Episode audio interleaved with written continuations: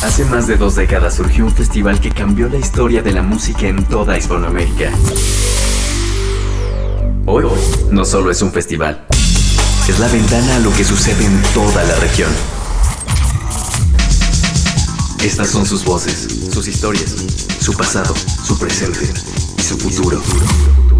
Esta es su señal. La señal BL. Bienvenidos.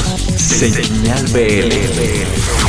Y bueno, en este nuevo formato que estamos estrenando, además con esta, con esta emisión, la idea es que ustedes escuchen en primera persona a quien ha tenido esta historia. Y yo simplemente seré, trataré de no interrumpirlo menos. Y seré simple sencillamente como, como alguien que vaya como acomodando un poco, poco el asunto. Pero la idea es que aquí ustedes escuchen en primera persona la historia de la banda desde dentro. El día de hoy, para empezar, justo a unos días de tener el show en el Teatro Metropolitan, un show importantísimo en su historia personal, en su historia grupal, en todo sentido, está con nosotros Poncho Figueroa para platicar desde sus palabras los últimos 30 años de su vida.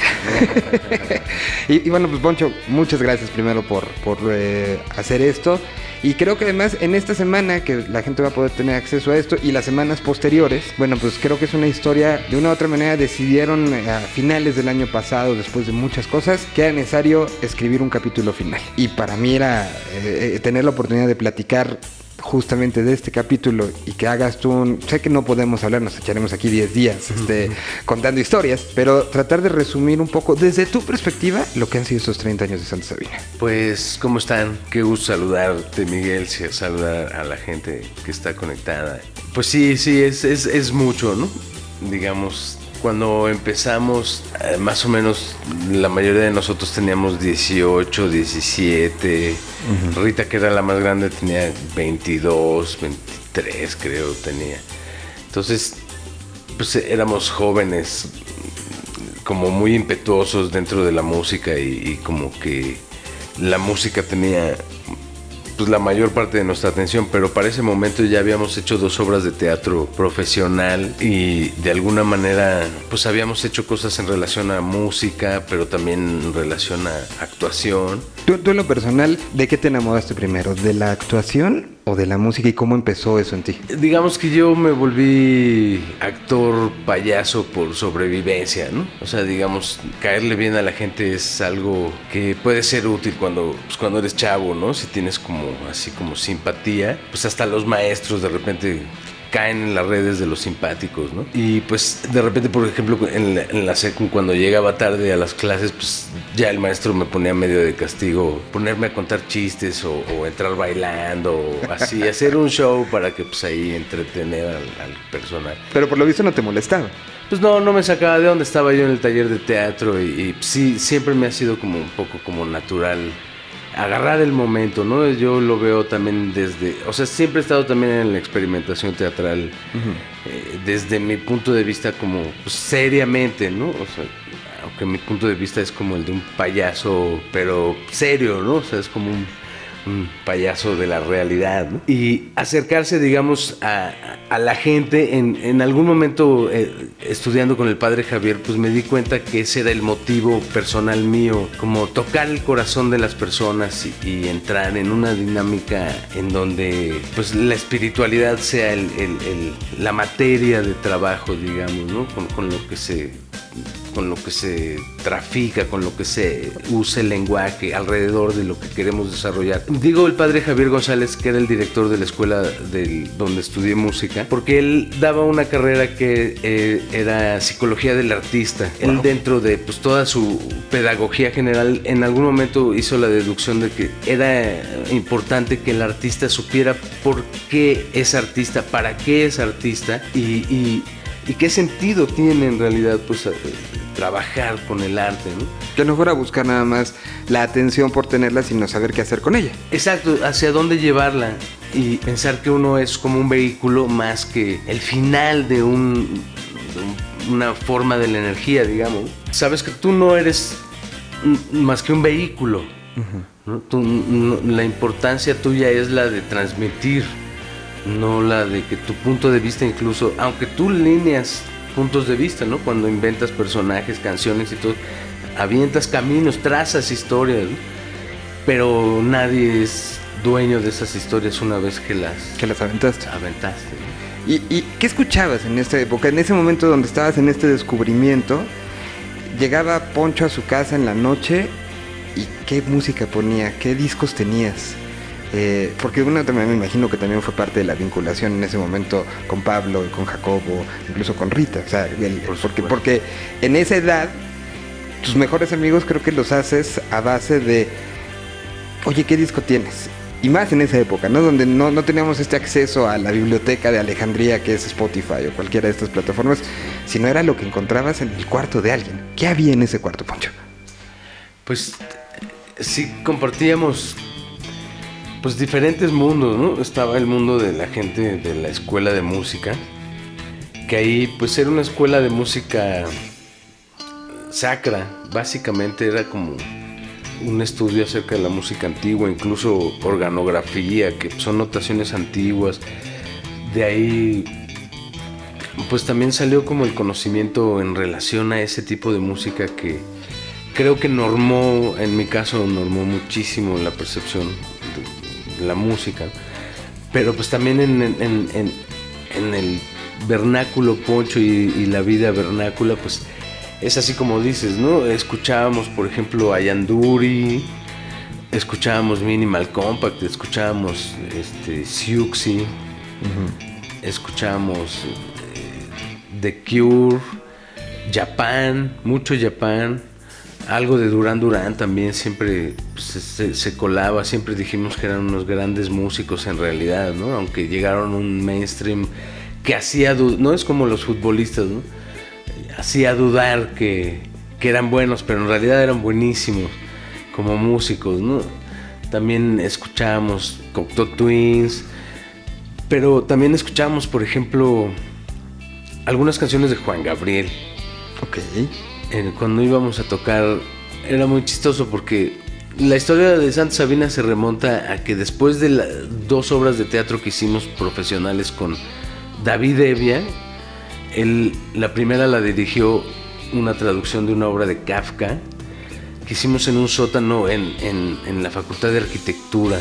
El sótano era porque nos dieron el sótano y nos dijeron, bueno, pues la pueden hacer ahí, pero era la bodega de escenografías de pues, unos 30, 40 años de obras de teatro de ahí.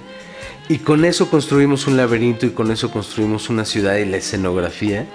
Y entonces la onda era bajar al sótano en un ambiente muy kafkiano y muy de migrantes, de la guerra y todo eso.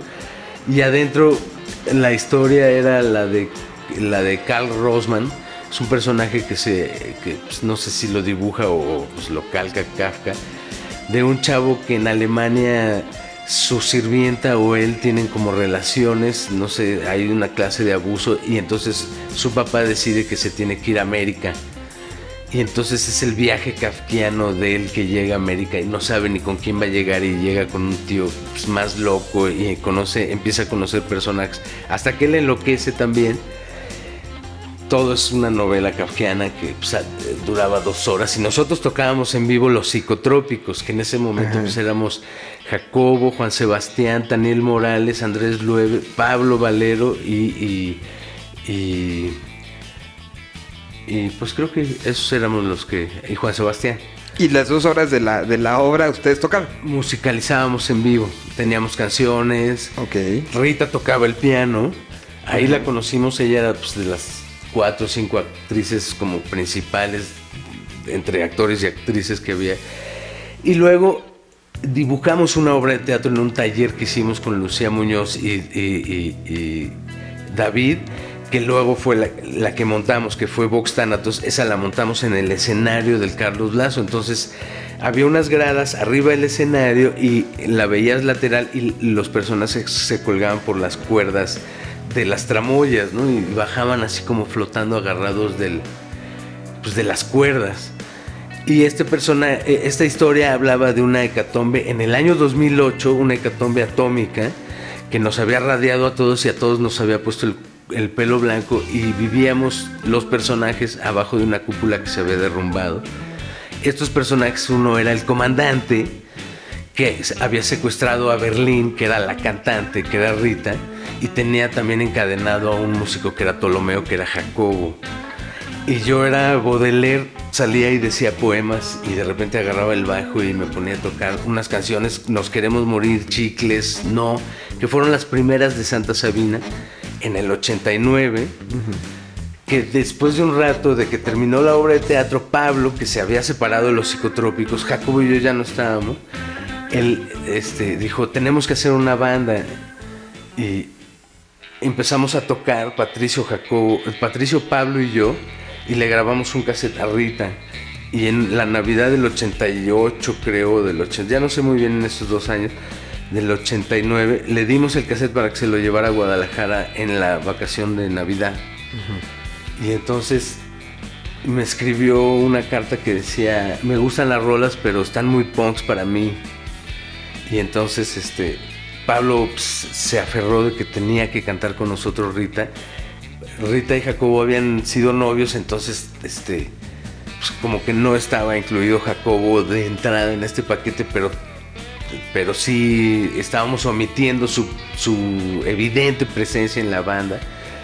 Y entonces Para que Rita nos sacara de onda de que estaba su ex. Algo así, algo así. y entonces empezó a ensayar Rita con nosotros. Alfonso como que fue a un ensayo y dijo, no, pues, estos chavos tienen que tocar, tienen que salir del cuarto de ensayo. Y Estamos hablando de Alfonso André. Alfonso André, que era el maestro de batería de Patricio, cuando se encontró que él era el baterista de esta banda, pues le dio mucho gusto y se sorprendió. Y estaba como medio saliendo con Rita y pues éramos como compadres de, de fiesta.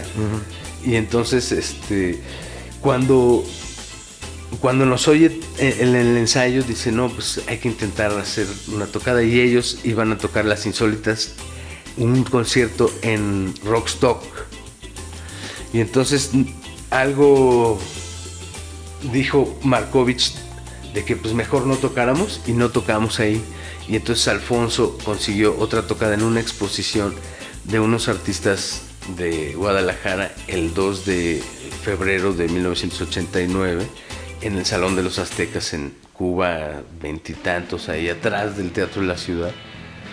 Y ahí tocamos la primera vez y éramos Jacobo, Patricio Jacobo, que también son tocayos ellos, eh, Rita, Pablo y yo. Y este. ¿Cuánto tiempo antes les avisó Alfonso de ese show? Pues ya habíamos intentado tocar esa vez, que creo- yo creo que había sido como en diciembre más o menos. O sea, ya sabíamos que él. De hecho, Alfonso grabó el primer disco de la banda, que no. que en ese tiempo les decíamos demos, pero.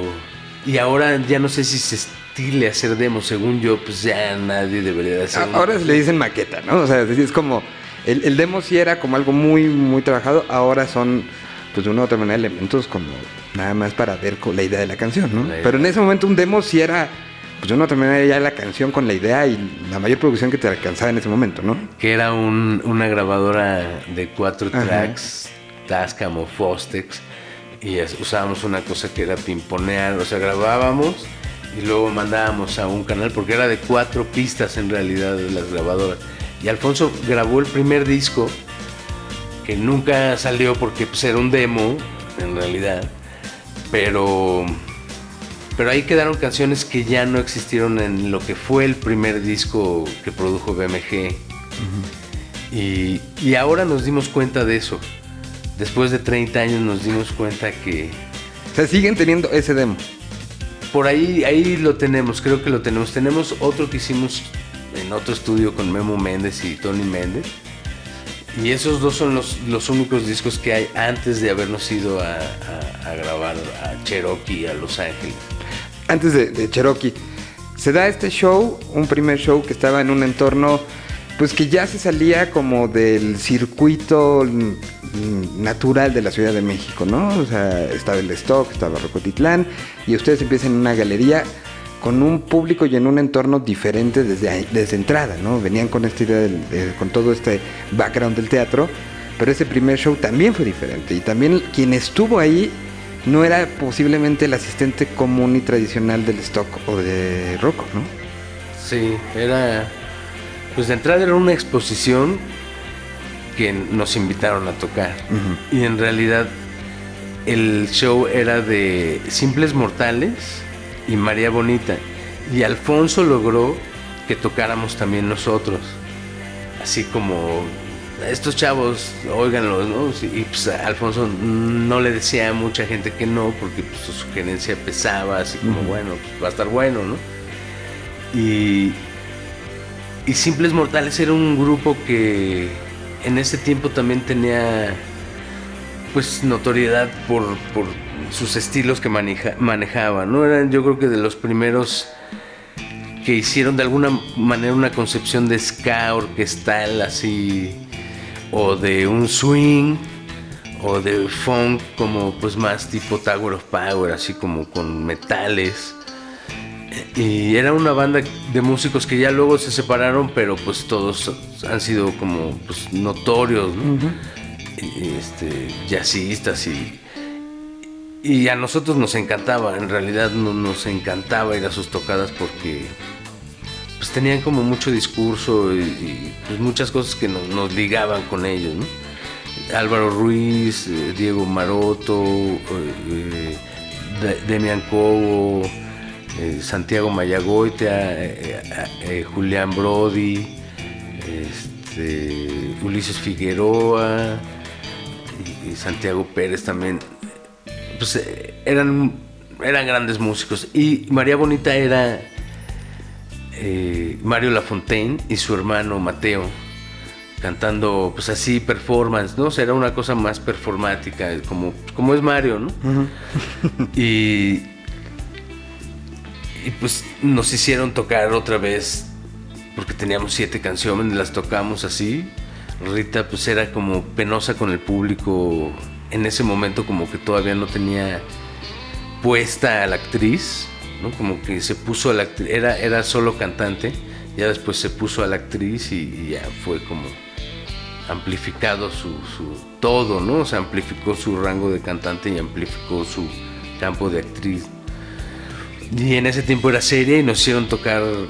Y, hay una grabación de ese, de ese concierto que está perdida. Es una grabación que hizo el Tiki, que era el guitarrista primero de la maldita vecindad. E incluso tiene unas grabaciones. Y es, es una grabación en donde Rita dice, está preguntando todo el tiempo si ya llegó Julián. Porque a Pablo se le rompe una cuerda y entonces queremos pedirle prestada la guitarra a Julián. Entonces Rita habla así como todo, así como, pues, como emo. Y, y, dice, yo llegó Julián, yo llegó Julián. Y así sabemos que es esa grabación. Luego tiene creo que unas entrevistas, pero pues está perdida. La vez que le pregunté al Tiki me dijo, no, pues es que cuando me corrió mi jefe de su casa, pues tiró todas mis cosas a la calle y entre eso iba ese cassette.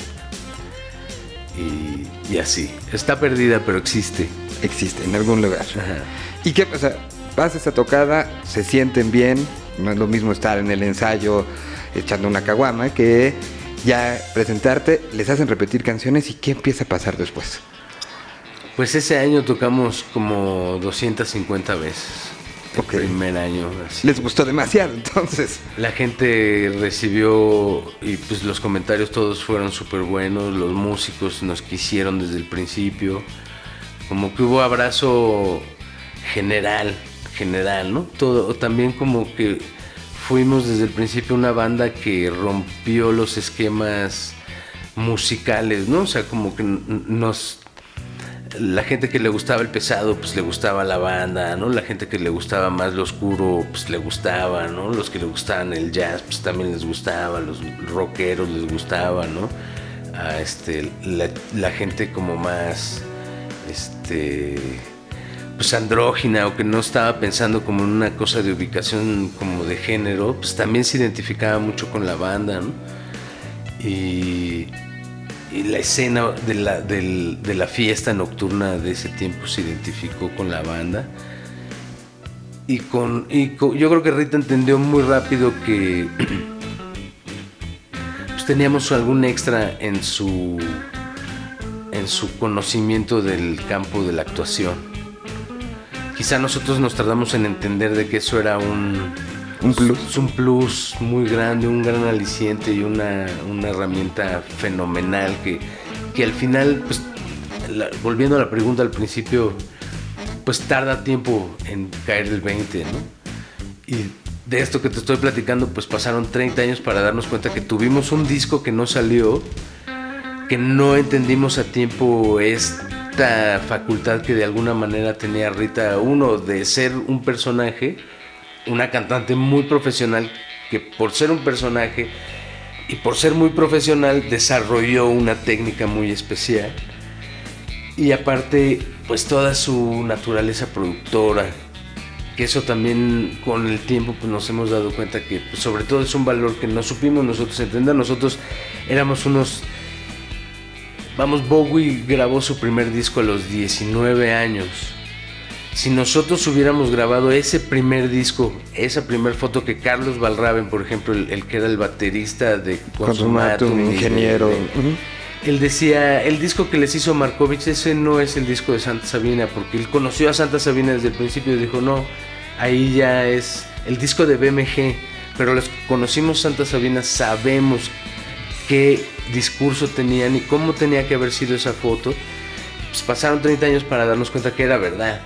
Nosotros podíamos haber grabado un disco a los 18, 19 años que se hubiera escuchado de una frescura absoluta, pero luego nos volvimos al servicio pues, de las grandes transnacionales que nos daban este, estos eh, vidrios pensando que eran pepitas de oro y, y, pues claro, no- nos teníamos que amoldar a los productores que estaban al servicio de las radiodifusoras y de la... A, ver, en, en eso quiero hacer una pausa. ¿Ustedes mandaron el, el material a, buscando una disquera o...? Porque, porque también las pretensiones de una banda eh, evidentemente han mutado, ¿no? En ese momento hacer una grabación, como decías, las posibilidades eran un multitrack de cuatro canales, pero pensar en una grabación mucho mayor que hoy está al alcance de mucha gente gracias a una computadora, pero en ese momento sí tenías que a fuerza entrar a un estudio. Ustedes entonces empezaron a buscar estas posibilidades. Pues en realidad nos... O sea, tuvimos un acercamiento con una disquera independiente que se llamaba Caracol, que también fueron los que grabaron a Los Simples Mortales. Ya no, pues, ni siguió la compañía.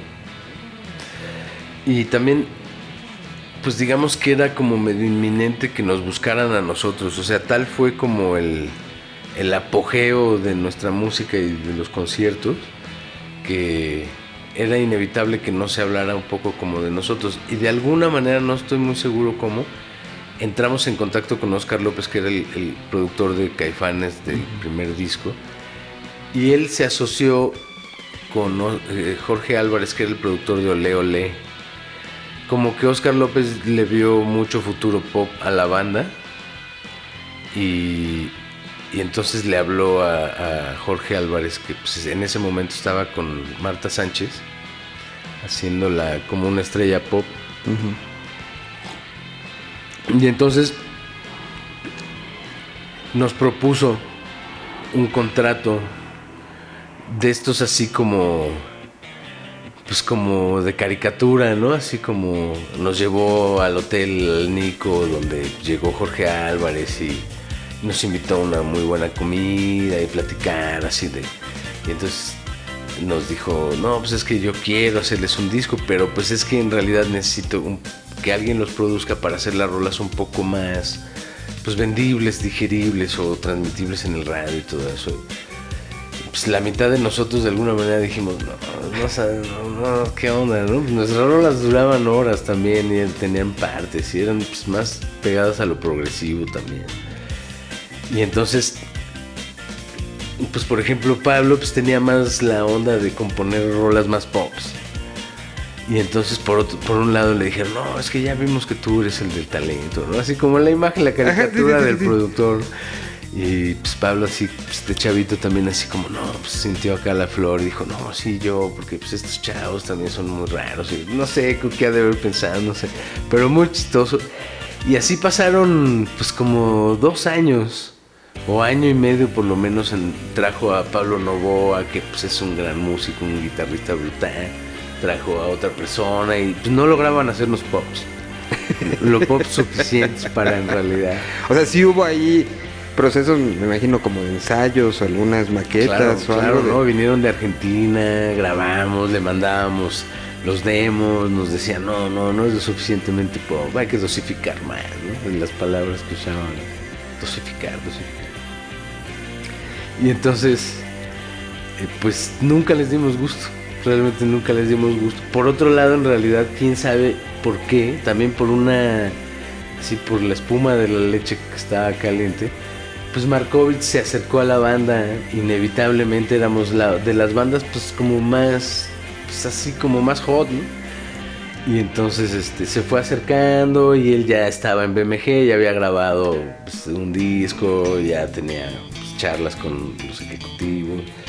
Y pues ahí en su cabeza pasó, pues eventualmente grabar y le dijimos, oye, no, pues es que tenemos un pinche contrato con, con estos cabrones. Dijo, no, pues a ver, yo, yo veo qué onda. Y habló a, a BMG y pues hizo la chamba con el jurídico y logró que nos soltaran y que firmáramos el contrato directamente con BMG para hacer un disco con él, que ya a esa altura ya estábamos como medio trabajando con él. Y ya O habíamos... sea, en el proceso de toda la situación jurídica, ustedes empezaron a trabajar con Alejandro. Empezamos a trabajar con Alejandro. Alejandro en realidad pues hizo la chamba que no pudieron hacer los otros productores, que es hacer el disco pues radiable, este, audible, poner todo en su lugar y quitarnos lo, lo locos, locos jóvenes. Pe- Pero de una otra manera, o sea, sí, sí habrá eh, depurado, pero la esencia estaba ahí. Y ustedes se sentían tranquilos con eso. Pues al final creo que no, al final creo que no, al final creo que todo de alguna manera cambió. Sí nos dio un sonido brutal, sí nos llevó al, al, al estudio Disneylandia con el, el- el ingeniero Disneylandia. Y, y eso estuvo chido, pero eh, eh, no sé, la caricatura es como al final pues él tampoco saber del todo muy bien hacia dónde va, pero sí decir, a ver, a ver, a ver, yo lo hago, a ver, tú no sabes, chamaco, ¿no? Sin saber realmente bien, bien de realidad, así como hacia dónde tampoco, ¿no? En lugar de, digo, según nosotros o yo, lo que debería haber pasado es como asumir un poco pues el plan de equipo, el plan de iguales, el plan de investigadores, el plan de cuates y no el plan de autoridad, que a mí en lo personal, pues en, en el arte, me parece que eso sobra, eso hace que todo funcione más en términos mercado técnicos y mercado finales. Que pues, también para eso le soltaron a él el, presupuesto. o sea, sí había unas responsabilidades adquiridas al respecto de eso. Y a nosotros pues, nos planteó una historia en, en la compañía de discos que creo que fue de alguna manera, en cierto sentido, benéfica. No, eh, no como uno se imagina que tendría que ser la carrera de un joven talentoso, por- digo, o sea, este, bien llevada, ¿no? Porque al final en realidad pues las compañías en sí mismas son un sistema así como de obnubilación del espíritu juvenil, así de, bueno, pues mira, aquí hay una lana y préstanos todo, déjanos aquí todo. Y los chavos enjundiosos pues siempre de alguna manera pues vemos más pues quizá un viaje, un estudio, una lana, que tu futuro, ¿no? Que el verdadero valor de tu música en tu futuro y qué tanto te pertenece. Porque al final todas las grabaciones que hicimos, pues en realidad son, eran de BMG, BMG pues dejó de existir, ahora son de Sony, Sony edita discos de maneras raras porque ni conoce al grupo ni sabe nada de la ba- bla bla bla, o sea, es como... Decisiones que no toman a veces ni en el país de donde es la banda, ¿no? Exacto. Sí, o sea, frío, helado, lejano, muy grandilocuente. Y con el tiempo nos hemos dado cuenta que el paradigma es el contrario, no es así como pues, lo cercano, lo pequeño, lo lento. ¿no? Y pues Pero bueno, era una visión diferente en otro momento donde la industria, de una u otra manera, en ese punto en particular, estamos hablando de 91, 92, ¿no? sí, más o menos. Estaba en el mejor momento donde nunca se, se hubieran- imaginarían que algo los iba a tirar. Eran eh, los gigantes económicos que aventaban dinero por, por Sí, todos las, lados. las ¿no? frases de las ventas de los discos. Digo, nosotros éramos como segundones o tercerones de el gran catálogo de BMG, que era pues Bronco, Gloria Trevi, Juan Gabriel, Camilo Sesto, José José, de los que paraban las prensas para sacar un disco de ellos del que Sí, nadie más ¿no? puede editar, ¿no? Claro, ¿no?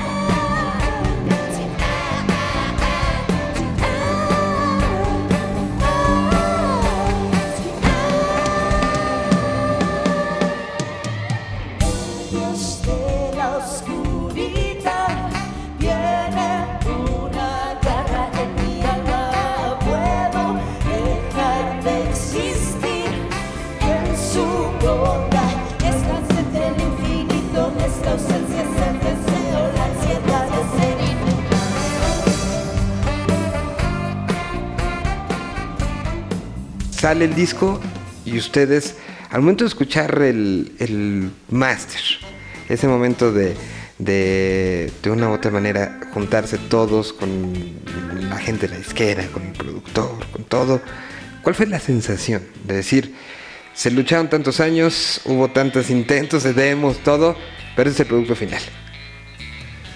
Pues chido, éramos muy intensos, éramos muy intensos, ¿Eran? Muy, muy apasionados en realidad. Pues bueno, éramos, seguimos siendo intensos, quizá no tan apasionados o el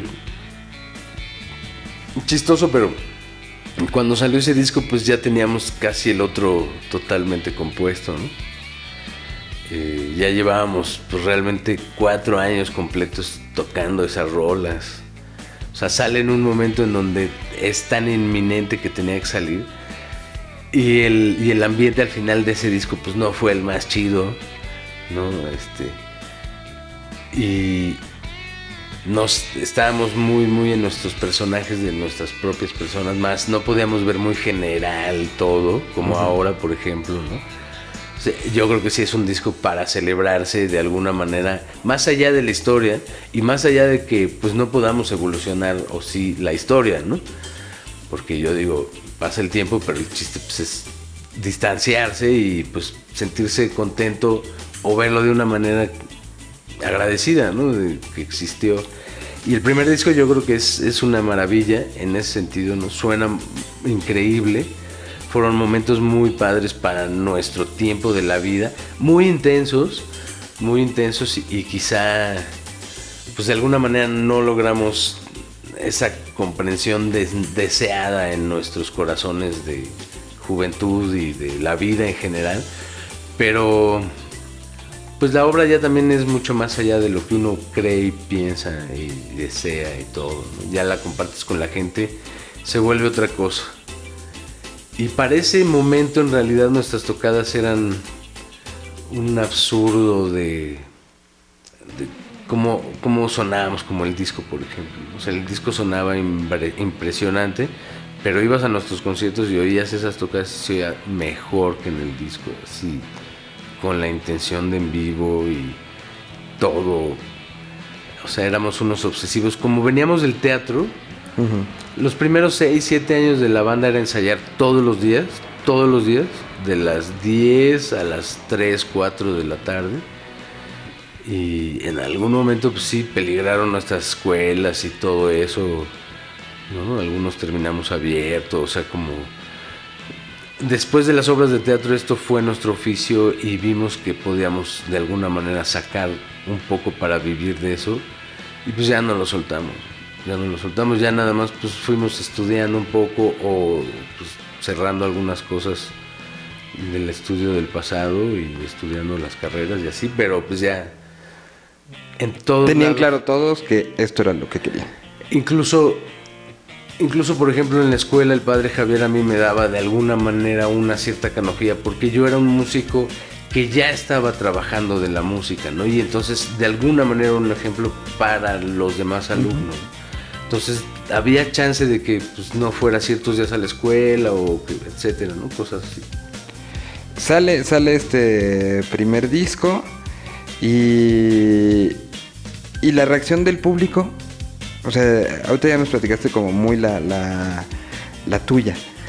Pero el público empieza a crecer.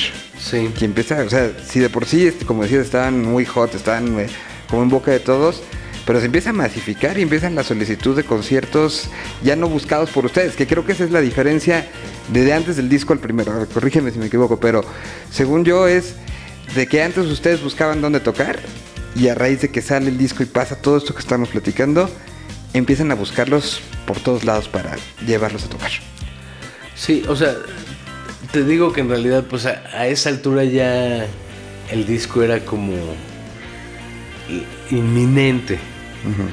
Ya, o sea, todo eso que dices ya había sucedido.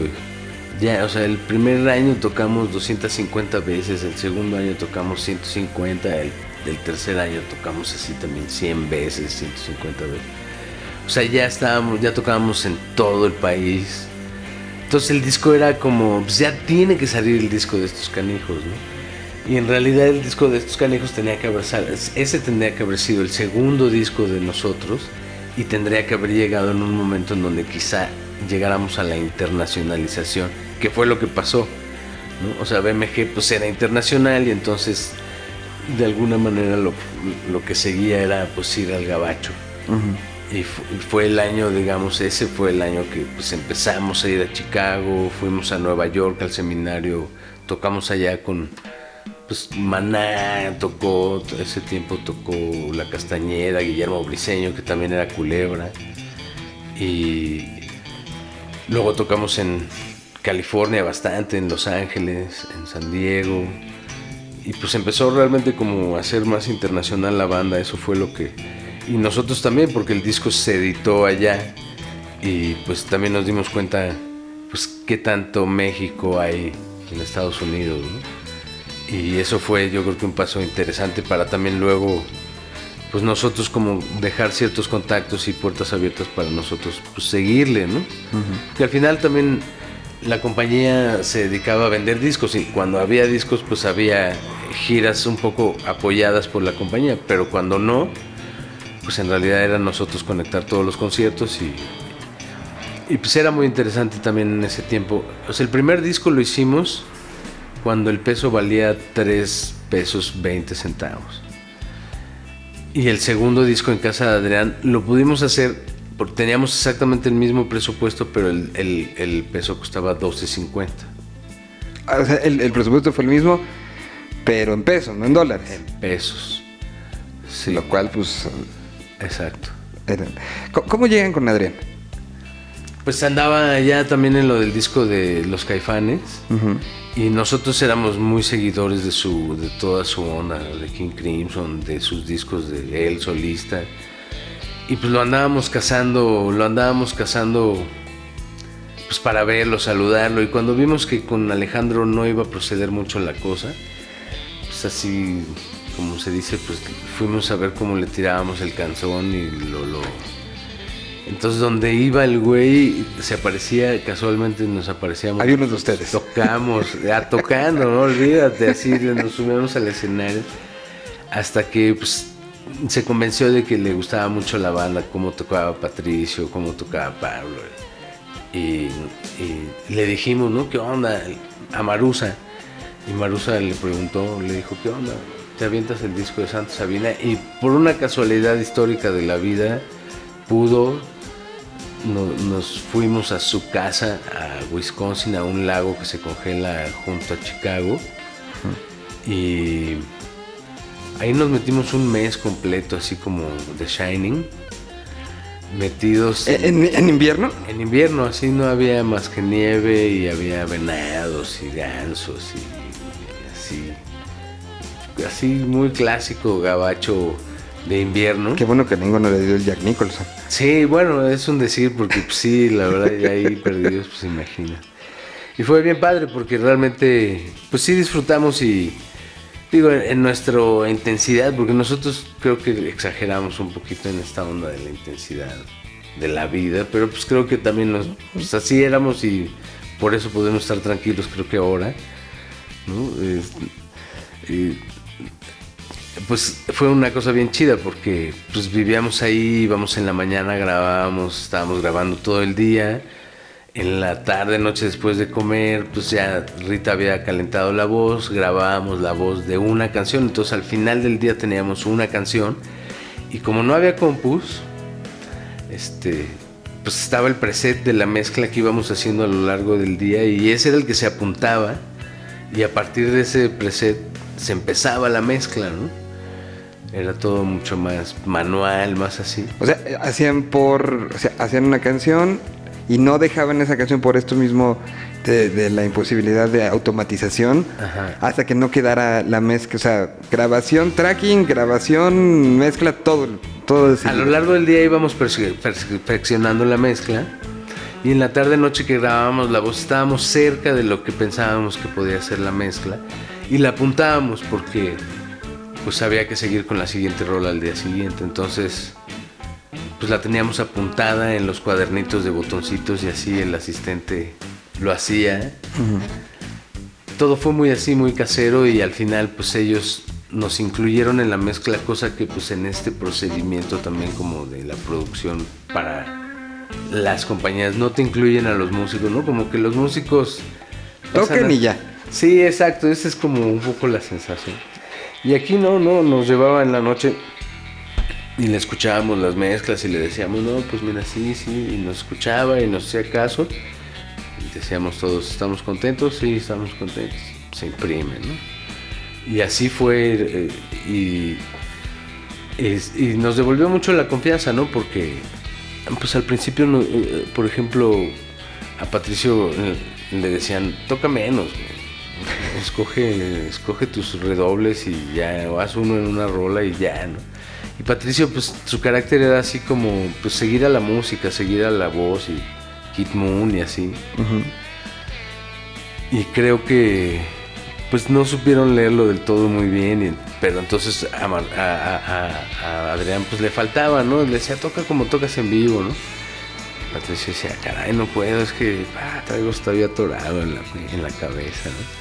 Pero le decía, no, no, tú toca como tocas en vivo, así, así, así, así es, así. Y, ¿no? Y- y nos decía, ustedes son los que mejor saben cómo se, se imaginaron la rola, no yo. Yo voy a llegar con la cámara eh, para que quede lo más chido que se pueda la foto y luego hasta la pulimos lo más que se pueda. Pero la foto, lo que va a pasar en la foto, eso es ustedes, ¿no? Pues también como que eso fue bien chido, ¿no? ¿Qué ya, año fue la grabación con Adrián ahí en su casa? En 94. 94, un año también importante en el entorno que afectaba a la banda también y que la banda se quiso sentir parte de este entorno. Estamos hablando de un momento donde había un canal de videos que era eh, pues desde Argentina hasta la parte latina de Estados Unidos parejo. Eh, se transmitía y si tú lograbas que algo estuviera ahí, sabías que lo iban a ver toda la región. ¿no?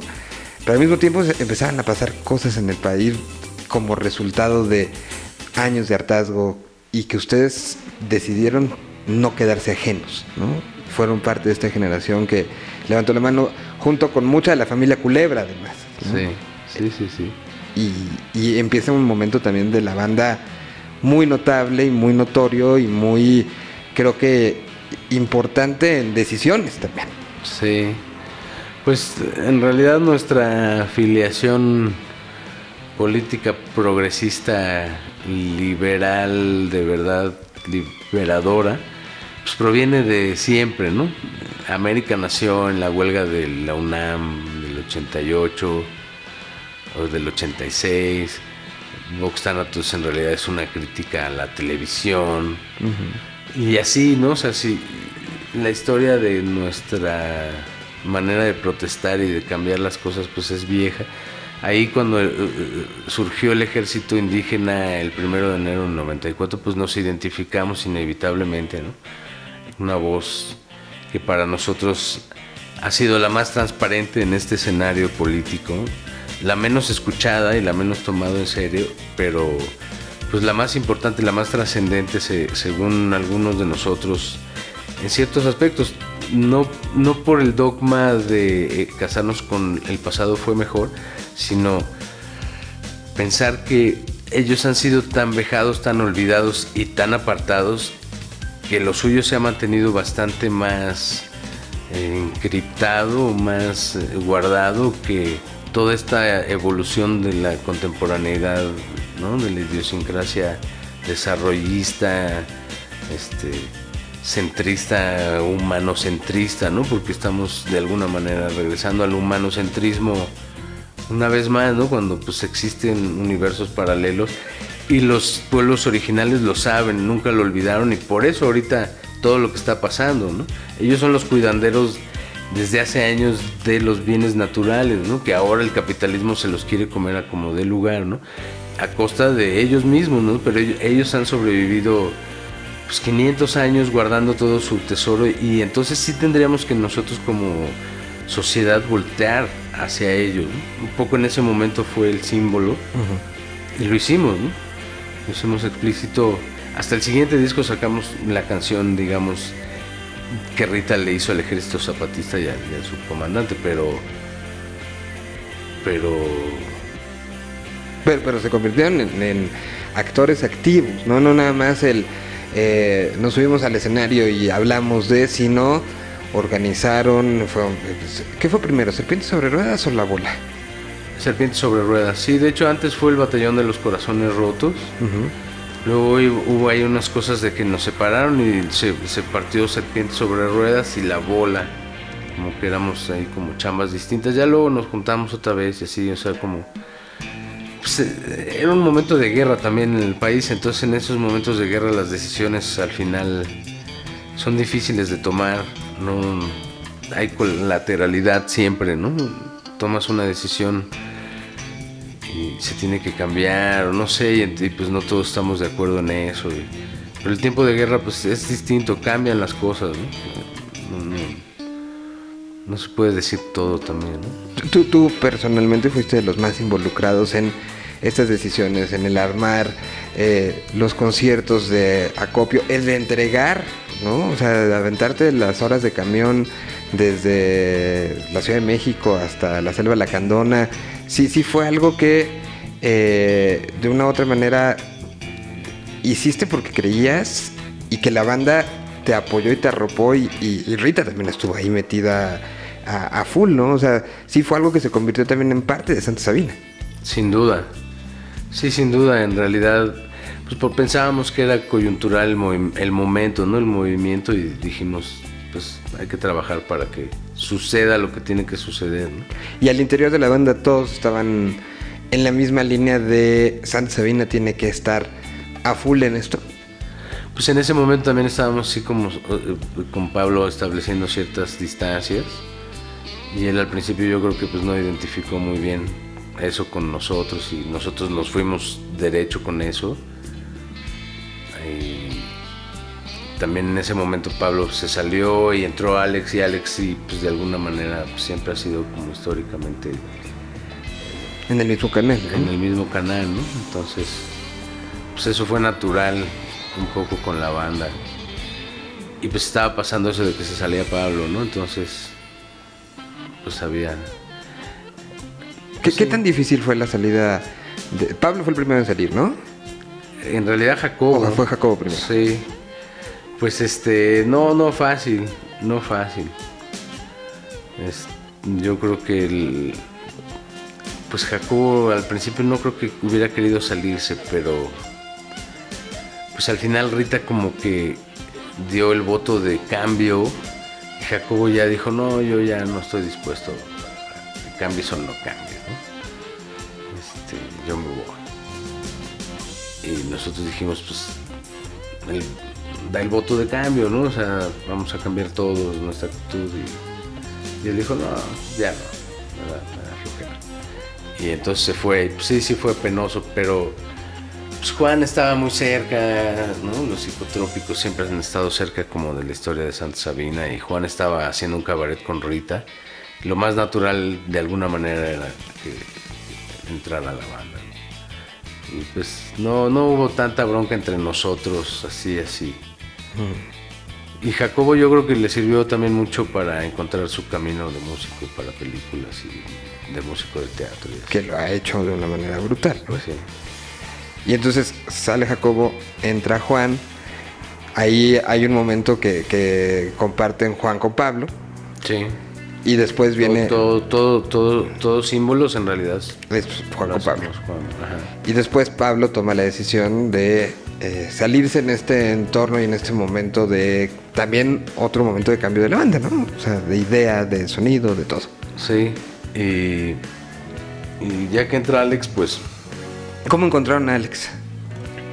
Pues la verdad es que buscamos unos guitarristas porque pues, pensamos, digo, Pablo si se quiere salir, pues se quiere salir, pero nosotros no queremos dejar de tocar. Y entonces pues, por ahí había varios cuates y no sé cómo es que le llegó a Alex el, la onda. El pitazo. Ajá. Y no sé exactamente cómo fue que nos encontró y nos dijo, quiero, quiero audicionar. Y en realidad solo habíamos checado a otro guitarrista. Y cuando llegó Alex, pues en realidad creo que él le gustaba la banda desde antes. No sé si de alguna manera nos había visto varias veces y sabía qué onda con la banda y sacó la rola así como súper bien chingón. Y ya luego también cotorreamos como cuates y pues era como de la banda, ¿no? Y entonces pues, fue bastante natural.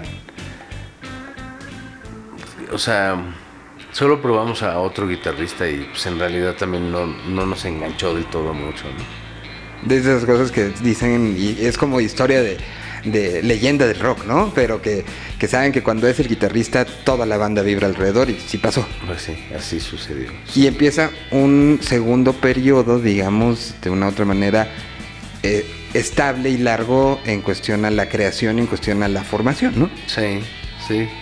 Babel, hicimos Babel completo y luego hicimos los dos discos acústicos, ¿no? El concierto acústico que fue el aniversario de siete años y la- el pago de esta deuda que, del concierto en CU.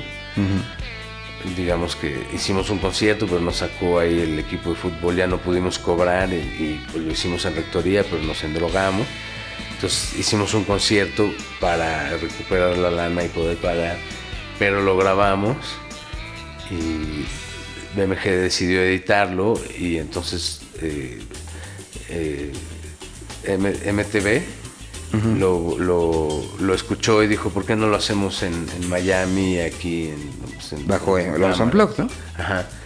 Y pues nos fuimos para allá y es la misma camada del de Babasónicos y de los Aterciopelados, el nuestro, y, y estuvo muy padre porque llevamos ahí a nuestra orquestita, fue Gabriel El Queso Bronfman, fue Aaron Cruz, Liber Terán, estaba Rodrigo Garibay, que en ese momento estaba como medio empezando a entrar a la banda, este, pues Juan en el piano, Rita, Patricio, Alex y yo y agarró muy buena onda, realmente pues la grabación estuvo muy buena y lo mezclamos.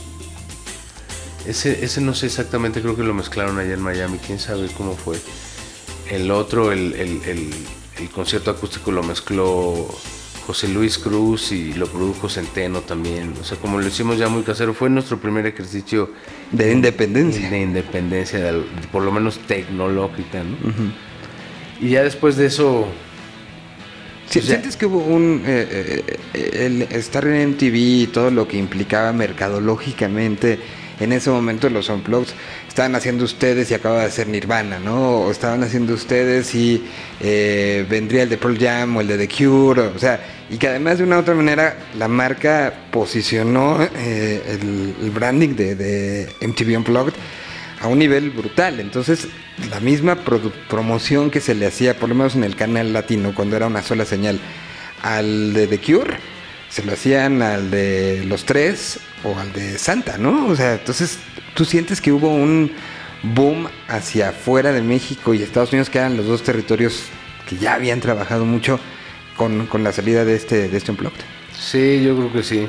Pero también estaba esto que dices de la el MTV regional y entonces también como que se pudo sentir pues ahí fue que Santa Sabina yo creo que se dio a conocer en Latinoamérica de verdad o supieron, tuvieron noción de Santa Sabina en Latinoamérica. Ese era el momento para ir a tocar a Argentina y para ir a tocar a Colombia Chile, Colombia. como que no, no supimos capitalizar eso y pues no sucedió, pero pues sí estábamos sonando en pues, toda Latinoamérica. ¿no? Y, y, pues el experimento fue padre en realidad, los discos, y, y yo creo que a partir de ahí también pues digamos que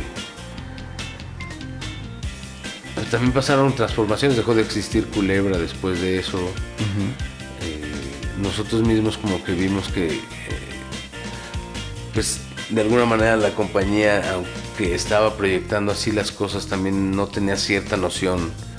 Y nosotros no teníamos cierta noción como entre el público, la economía y todo eso. Y pues como que decidimos terminar un poco el viaje. También andábamos, pues yo creo que demasiado militantes y yo creo que a las compañías no les encantaba eso. ¿Esto, ¿Esto en qué año habrá sido? Este, eh, que se cerró Culebra y que se toma esta decisión para el siguiente paso.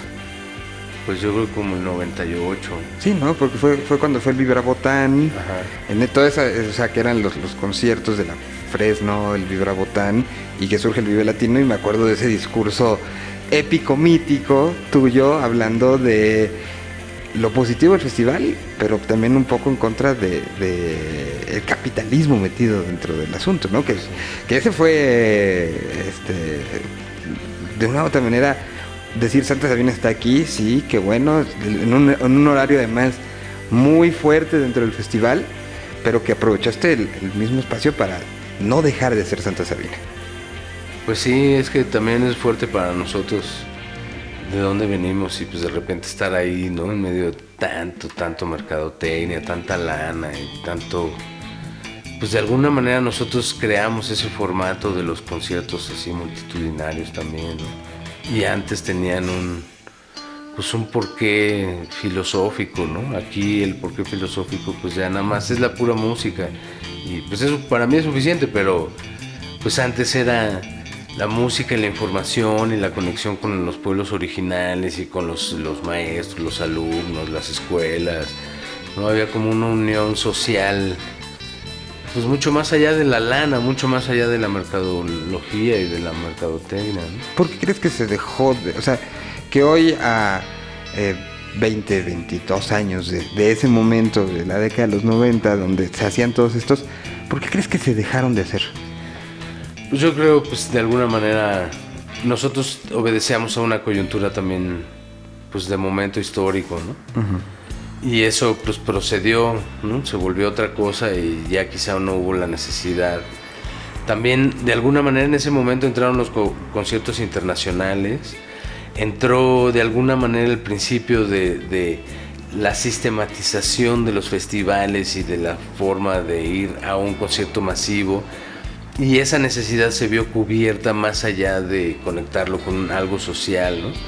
Y entonces, pues dejó de tener motivo, quizá también hubo algunos conciertos, pues nosotros, nuestra seguridad era irrisoria, nuestra seguridad era la propia misma gente, porque Pues es donde surge- existía este concepto de la seguridad como Donde tal. surge lo de la seguridad somos todos, ¿no? Claro, ahí, ahí Que después ha sido retomado por todo tipo de, de eventos, pero yo recuerdo que yo la primera vez que lo vi fue en alguno de estos de estos shows, o sea, tú o, o el Mastuerzo o, alguien subido de, hey, tranquilo, la seguridad somos todos, ¿no? O sea, Sí. así empezó como... Porque pues tampoco íbamos a poder, si, si no había buena onda entre tanta gente, no íbamos a poder controlar a nadie. Varias veces salió de, de control, pero no en mala onda, nunca por suerte, ¿no?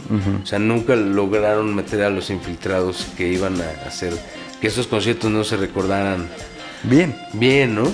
Quizá un super desmadre en algún momento, pero bien chido, ¿no? O sea, ese que hicimos en, en- en la Magdalena Michuca, pues había 60 mil personas, ¿no? Y no hubo ninguna bronca, la gente dio 10 portazos, pero aventó todo su kilo de comida y su dinero adentro del, del camión, ¿no? Era loco, lo que contamos al final era como si todo el mundo hubiera pagado, ¿no? Y mientras la simulación en TV Azteca y en el Estadio Azteca de Televisa y todo eso, pero nosotros ya habíamos logrado que incluso en ese discurso está, nos habíamos metido, ¿no? Porque había gente dentro de TV Azteca y de Televisa que decía, no, pues es que lo importante hay que decirlo y en la editorial lo metían. Por otro lado, artistas como los de abajo, este, La Maldita, Resorte, Santa Sobrina, están haciendo esto, este concierto que ya vienen haciéndolo desde hace años, pero ahora se espera la pinche afluencia de 60 mil y llegaron. Y llegaron, sí. eh, y no había internet. Eso no lo puedes creer. Gracias hermanos del tiempo, gracias hermanas del tiempo, del amor y del corazón. Los amamos para toda la eternidad. Y estas notas para toda la eternidad de sus corazones. Siempre.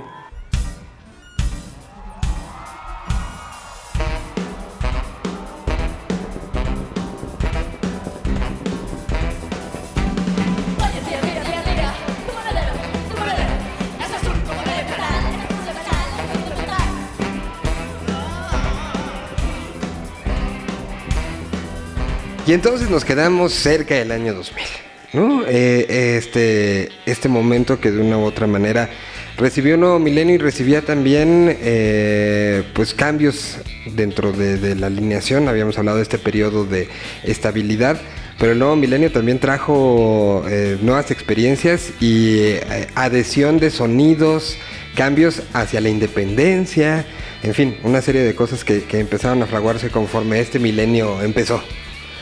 Sí, pues de alguna manera también, por ejemplo, Juan pues nunca detuvo su carrera eh, académica y su onda de su desarrollo académico y, pues lo llevó de alguna manera a, a ir a estudiar afuera del país un tiempo. Entonces Mar Adentro pues lo hicimos de alguna manera con esa noción de que Juan pues ya se iba a ir después de ese disco. Por eso también es, e- ese tiene un carácter enfatizado con los sintes, con el piano, con pues, todo lo que hacía él, digamos, ¿no? Y ese disco tiene eh, cosas bien padres, ¿no? Es un disco que no usamos ningún ecualizador, por ejemplo. El chavo que nos sonorizaba, este Berardo Cano, el ingeniero, era como muy especialista en, en micros. Y entonces en lugar, él, él sugirió y dijo, y pues le, le hicimos caso, y pues realmente no tiene un solo ecualizador. Todo lo hicimos con, Con el sonido natural del micro. naturaleza de los micros, ajá. Y eso, pues está padre, se oye, ya se oye es muy clavado, por ejemplo, canciones como Canción.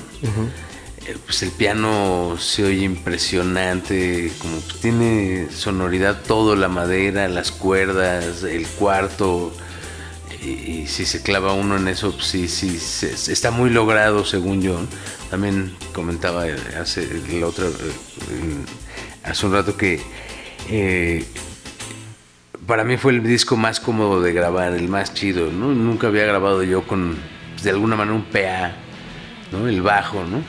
Cuando me tocó grabar, pues yo tenía un par de bocinas gigantescas, así como pues para un concierto de unas 800 mil personas.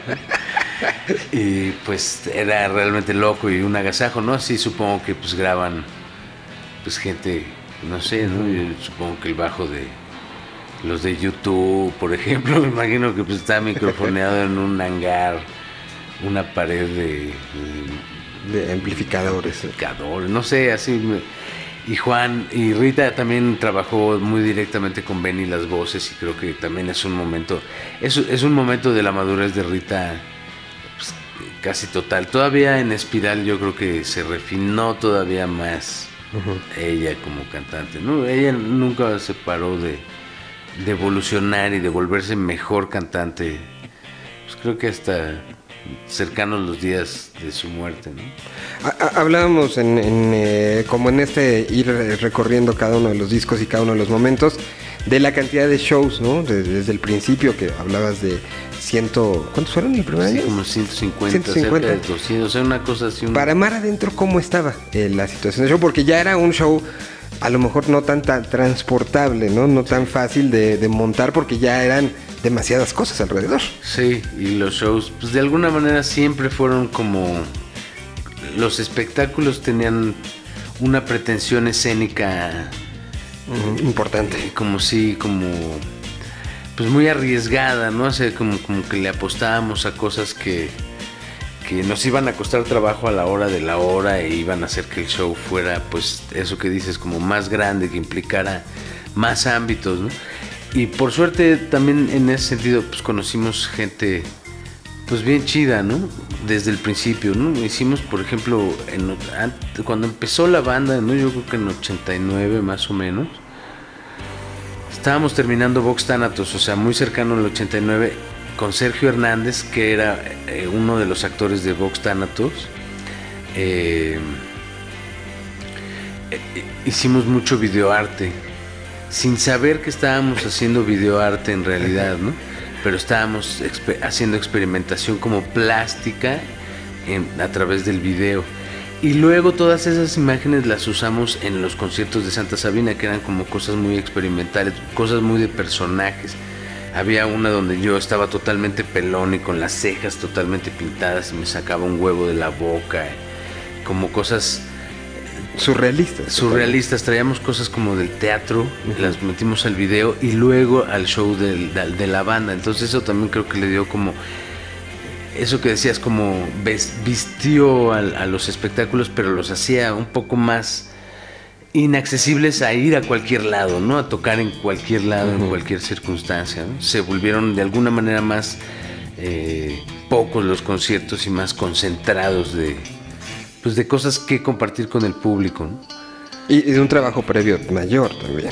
un trabajo previo mayor de, en todas índoles que, que lo íbamos de alguna manera inventando porque pues tampoco había mucho precedente. Nosotros no, no ni siquiera nosotros los músicos, más allá de Rita, nos dábamos cuenta. O sea, nosotros vivíamos como rock and rolleritos. Y entonces no nos dábamos cuenta de como todo esto que de alguna manera Rita sí, sí percibía que era la coordinación del todo, ¿no? Pues, ella era eh, ella era la que de una u otra manera en la cabeza sabía sabía que exprimirte a ti, sabía que exprimirle a Patricio, a, Alex y, y armar todo el, el asunto. Así es. sí, así es. En esta historia, y alguien que no hemos mencionado que tiene una, un peso importante es Adriana. Eso, ¿qué A- iba a decir? Adriana, ¿en qué momento se, se incorpora a sentirse parte de la familia? Eh, ¿Y cuál, cuál ha sido, bueno, cuál fue durante todo este proceso su papel? Pues yo creo que está casi de la, de- está desde la protohistoria de la banda. Eh, Adriana, no sé qué tan al mismo tiempo se vinieron Rita y Adriana de Guadalajara, pero las dos, las dos salieron como, pues huyendo un poco del, del tiempo y de la moral guadalajareña o guadalajarense. Y, y Rita pues se puso a chambear y estudiar teatro. No sé, no, no sé muy bien cómo fue la llegada de Adriana, pero cuando hicimos la banda, ellas ya se conocían, tenían noción una de la otra. y, y, y pasó algo en nuestras vidas en relación a, a como unas cosas de, de salud que hicieron que Rita le compusiera una canción a Adriana y ya luego Adriana después como de haber sentido creo que como un, un despertar eh, em, espiritual por lo que le había escrito Rita que escribió a la orilla del sol. O sea Rita le escribió siente la claridad y Adriana le contestó. escribió a la orilla del sol, eh, más como en relación a su experiencia y a compartir, yo creo como cómo vio ella el despertar como de su alma de alguna manera, ¿no? O sea, como un proceso profundo de transformación humana se dio en ese momento, que pues de alguna manera también se- hubo más acercamiento. En ese momento todavía no estaba Juan Sebastián en la banda, estaba Jacobo, pero Rita tenía un show de cabaret con Juan Sebastián. Este show, de este show de cabaret se desprende Signo del Deseo, que es la única canción que está editada únicamente en el, en el concierto acústico del hábito. Ok. Que es, es- es un disco, es una como medio rareza de la discografía de Santa Sabina. Y, y esa, esa canción, pues es también como medio de la protohistoria. Y sí la retomamos hoy día, porque la- ya luego la tocamos muchas veces. Y, y en realidad pues es una super rola. Y hoy te- y tenemos una invitada especial para el show de los 30 años. Muy especial invitada para cantar esa muy especial canción que viene de ese tiempo, ¿no? Que es eh, eh, Juan todavía no estaba en la banda, pero estaba Jacobo, vivimos este proceso entre Rita y Adriana, se compuso a la orilla del sol, Jacobo es de alguna manera está en la composición de la orilla del sol, pero es la letra de Adriana y entonces ahí abrimos la puerta de alguna manera de esta forma de trabajar muy intimista y entonces nos acercamos y nos volvimos muy amigos de Adriana, entonces ya era muy fácil saber de qué estábamos hablando, de qué queríamos hablar. Y Rita ya nada más le decía, mira, esta es la música, la grabábamos y le decía, y Adriana ya se metía en un proceso porque Adriana era, es melómana. Y entonces no le es difícil imaginarse la poesía musicalizada, por decir algo. Mira, yo siempre pensé que era eh, el proceso al revés, de que ella les daba los textos. También pasó, también sucedió, también pasó y... ¿Qué era más, qué era más fácil para ustedes? Pues mandarle la música. Porque para nosotros inventar música eh, era más sencillo, ¿no? Es como es más abstracto, pero pues ya le dábamos ciertos colores y Rita le grababa melodías y Adriana de alguna manera se imaginaba ya las frases con palabras. Proceso interesante, la verdad. Y, pero tenía el otro principio también, que de repente, pues, eh, eh, Adriana ya escribía un poema con la musicalidad del poema y nosotros buscábamos esa musicalidad. Hacer el, el, el mashup. El mashup o, o- o ilus- la ilustración, por decirlo también, ¿no? Como, como en la de, en la de las letras de Villurrutia, ¿no? Que lo que se intenta es como ilustrar el poema, ¿no? Claro. Y, y bueno, pues viene todo en, en este proceso, eh, sale Mar Adentro, hay una gira y hay un... Creo, que es uno de los momentos también donde eh, ya los medios conocían a la banda, ya había como mucha atención y, la particularidad de la independencia para la salida de Mar Adentro, pues les permitió que, esta sinergia que había con medios de comunicación hiciera que se extendiera mucho y que tam- eh, era un momento donde la palabra independencia no se oía tanto en, la radio, eh, ni se veía escrita, ¿no? Eh, y ustedes de una u otra manera con este disco sí pusieron un estandarte de también se puede hacer así. Pues sí, eh, en realidad pues nos juntamos a un árbol bastante pues, este, frondoso y, y dadivoso, que pues, en este caso fue Benny, que entendió que nosotros de alguna manera éramos productores y él se volvió también como este, al servicio de la producción, pero una, una mano tecnológica pues de súper alto nivel y de, y de alto compromiso también, ¿no? Que es, eso es algo que a la hora de emprender un viaje como este, de pues ahora vamos a tener que producir todo nosotros, pues es, es importante que todos estemos en la nave, ¿no? Y, y, pues yo creo que fue lo más correcto que pudimos haber hecho porque pues es un disco que tiene mucha música y, y entonces pues Benny es un clavado de la música, ¿no? Quizás su mundo y, su proyección sea en otro ámbito y otro, otro mundo, pero él es músico y, su idea de intervenir la música siempre es favorable, es en pro de la música, es en pro de las canciones, ¿no? Y entonces pues teníamos de alguna manera un, un músico productor ahí latente que cuando teníamos cierto atorón, pues podíamos recurrir a él, pero sobre todo teníamos un, un mouse master que pues conocía el super programa que como nadie lo conoce y nos podía realmente hacer una grabación de alto nivel con el ingeniero que tenía alto conocimiento de los micros. Entonces es un, es un experimento en todos los sentidos, pues muy experimental, pero a la vez como muy muy profundo de confianza, de experimento también como artístico, ¿no? Como decir, bueno, pues cada quien estamos en el compromiso a full para resolver y, y que esto suceda, que esto sea, ¿no? Y creo que se logró. eh, Totalmente. Y ahora que lo reeditamos todavía más, ¿no? Porque de todos los discos creo que el único que vamos a poder ¿no? hacer esto, es decir, Sony reeditó los, los viniles, tampoco sabemos dónde están los masters, por ejemplo, de esas grabaciones, si sobrevivieron ni nada, ¿no?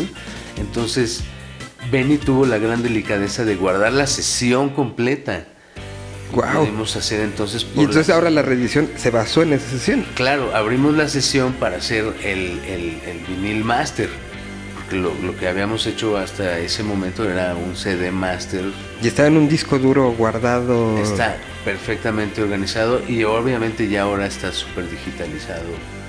De nuevo, ¿no? Para que, digo, lo grabamos en, en Logic y está guardado, pero Benny tiene la delicadeza de tener todo eso porque sabe que esto puede suceder.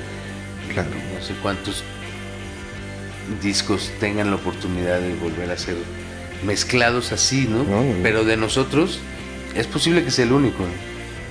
Porque Espiral después, este, esa grabación no, no se tiene tan cuidada o guardada como esta. Pues no, no, existe. Eh,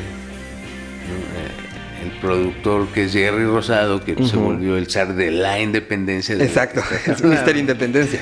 Mister Independencia ya como ya como hasta incluso como forma musical, ¿no? Indie como forma musical, ¿no? Ujú. Pues todo creó, ¿no? Creó una forma de venta, una, una, una eh, economía de alguna manera, un estilo de música incluso, ¿no? Es- nosotros Y, y un también, eh, hasta cierto punto, un vínculo con el músico, eh, tratando de, de- de- de no verlo como tan números, ¿no? O sea, creo que lo que, lo que hizo In- Intolerancia en su momento Jerry y Sal eh, fue justo esto, ¿no? Generar un vínculo por la música y no por solamente el negocio que te puede traer esa música. Sí. Él es el ejemplo mismo de eso. Jerry Sal, ¿no? Como de. Ellos se dieron cuenta hace mucho que tanto viven del bluff y de la ignorancia. Las grandes compañías de todo. De televisión, de discos, de, de medios, ¿no? De O sea, libros. de libros, ¿no? O sea, como al- unas cosas son las que se hacen de origen de la necesidad humana de los artistas y del público y eso eso ya está platicando, ya no se necesita hacer la conexión. Con Santa Sabina pues al principio los primeros años pues nos comunicábamos con volantes, íbamos a las dos, tres estaciones de rock que había y pues la gente iba, se enteraba, ¿no? No había internet. Ahora hay internet y es más difícil juntar a la gente, aunque está informada. El Porque hay día- también más opciones. más- Muchas, muchas al mismo tiempo, ¿no? Y pues eh, realmente es difícil. En el mar de opciones a veces uno nada más se queda viendo, ¿no? Sí. Entre lana, entre transporte, entre pues, tanta oferta, pues ya más bien dices, no, pues mejor en Mejor mi me quedo tranquilo. ¿no? Oye, bueno, y pasa mar adentro, siguen como las mutaciones, agregándose también eh, personajes a la, a la familia, hay ciertos cambios y llegan justo a este momento, en- o sea, estamos en esta transición 2000 era, donde aparece Espiral, que ya mencionamos a Jerry como productor. ¿Cómo llegan a ese disco? Pues tiene que ver de alguna manera el señor González, que es en su, en su estudio es donde ensayábamos. Y, Con pues, Plinio Santos también ahí metido. ahí en, en, en- en rock.com, ¿no? Y ensayaba Frata y lo natural de alguna... Frata grabó sus discos con Jerry, casi todos creo que los ha grabado con Jerry. O con Carlos, ¿no? O con Carlos, exacto. Cuando estaban juntos Jerry y Carlos que eran Intolerancia junto con Carlos. ¿no? Y Julio fue el que nos dijo, pues, si queremos seguir en la independencia, con quien tenemos que hablar es con Jerry. Y pues sí, eso era lo que tenía que suceder. Porque Julio justo, corrígeme si me equivoco en esa parte de la historia, pero Julio de una u otra manera llega justo por ese lado, por el lado González Frata, eh, a tocar con ustedes, ¿no? Julio con nosotros llega, o sea, nosotros tuvimos pues de alguna manera una crisis en relación a Patricio y pues en ese momento la banda también estuvo a punto de dejar de existir, o sea, vamos, siempre tuvimos mucha bronca para para pensar que alguien podría suplir a alguien en la banda. Yo que estuve todo el tiempo y que hasta la fecha estoy, sé perfectamente que, que saliera Jacobo fue un drama bastante profundo. Pero que entrara Juan fue algo muy natural. O estábamos muy cerca, éramos, éramos lo mismo de alguna en ciertas cosas, en unas particularidades, pues no, y por eso somos cada quien, cada quien, pero, pero Juan estaba ahí, era de la familia, y entonces eh, eh, cuando pasa que sale Pablo, tiene que salir porque pues, no está viendo reflejados sus intereses bien en La Habana, entonces dice, no, pues yo me voy. Pues de alguna manera solo, solo Alex pudo haber tomado ese lugar, ¿no? que fue una cosa como de un compromiso con la música y con la banda y con todo el speech de la banda, muy, muy serio, ¿no? Y luego, pues también cuando sale Juan, digo, cuando pasa que Patricio sale involuntariamente por su, una circunstancia que nos rebasa todo, pues pensamos, esto ya, ya nos, pues ¿quién va a sustituir a, a Patricio, no? O sea, vamos, para sustituir a Pablo, de alguna manera necesitamos un Alex que diera el ancho en todos esos sentidos y más quizá, ¿no? O sea, como llegar y decir, bueno, pues a ver, eh, no hay bronca con que no esté Pablo, porque yo entiendo, el, ¿no? el, que llega es el primero que tiene que entender la falta del que se va, y en todos los aspectos pasó. O sea, Jacobo, eh, Juan sabe que Jacobo pues es de alguna manera genial, Alex sabe que Pablo es de alguna manera pues el guitarrista de la banda y que y así, ¿no? Cuando vemos que no hay futuro en la banda, hay una fiesta del cumpleaños del Flama que él pues lo que arma son palomazos en sus cumpleaños. Y entonces yo me encuentro a Julio y le digo, ¿Ya lo conocías en ese momento? bueno, la historia se remonta hasta antes. Cuando nosotros tocamos por primera vez en Aguascalientes, fue en el Teatro del Parque, en una feria de San Marcos, que yo creo que era en el 90, Wow. algo así. Y tocó El que ría el último y Santa Sabina. Y cuando vimos tocar a- a- al que ría el último, y vimos a Julio tocar, nuestra reacción fue así como decir, él es, Julio, él es. Lo encontramos, ¿no? O sea, el futuro está asegurado porque eh, está este canijo. Y nos volvimos cuates después de esa tocada y luego tocamos varias veces más y nos volvimos, Rita y Julio se hicieron así como pues, buenos cuates y, y Patricio y Julio también así se hicieron buenos cuates y pasó el tiempo, pasó todo esto y en esta fiesta del Plama yo le digo, ¿sabes qué onda carnal? La banda está valiendo madres. cabrón". Y la verdad es que el único que yo creo que podría hacer algo por esta banda y pues, acercarse a, pues, a- eres tú. Y entonces, Qué fuerte responsabilidad le pusiste encima. de alguna manera sí, pero de otra manera, él, siendo el músico que era, ya había sacado a Patricio, obviamente. O sea, para esa altura, obviamente él ya había sacado a los grandes bateristas del mundo y los había puesto en, se los había, ¿no? El chip ya lo tenía introspectado, ¿no? O sea, ya se había comido esas píldoras de Bonham, de Porcaro, de Scopeland, así de y de Patricio, porque pues, él en algún momento dijo, ¿quién es el bataquero aquí en México que realmente parte el pastel? Dijo Patricio, ¿y cómo le hace? No, pues así. Sacó la no tuvo ninguna bronca de sacar la rola, ya, o sea, ese milagro ya se había dado cuando yo le dije a Julio. Sin tu saberlo. sin yo saberlo. Y entonces pasó la ley de que solo Julio pudo haber tomado el lugar de Patricio en realidad, ¿no? por concebir a Patricio. ¿no? Y ahora está pasando de alguna manera al revés. Ahora Patricio está teniendo que pues, ver qué hizo Julio, que cómo compuso, ¿no? También como los dos son compositores en las canciones de Santa Sabina son compositores, entonces pues cómo lo resolvieron y está increíble, ¿no? Porque esta interpretación de Patricio pues se oye fresca. Claro.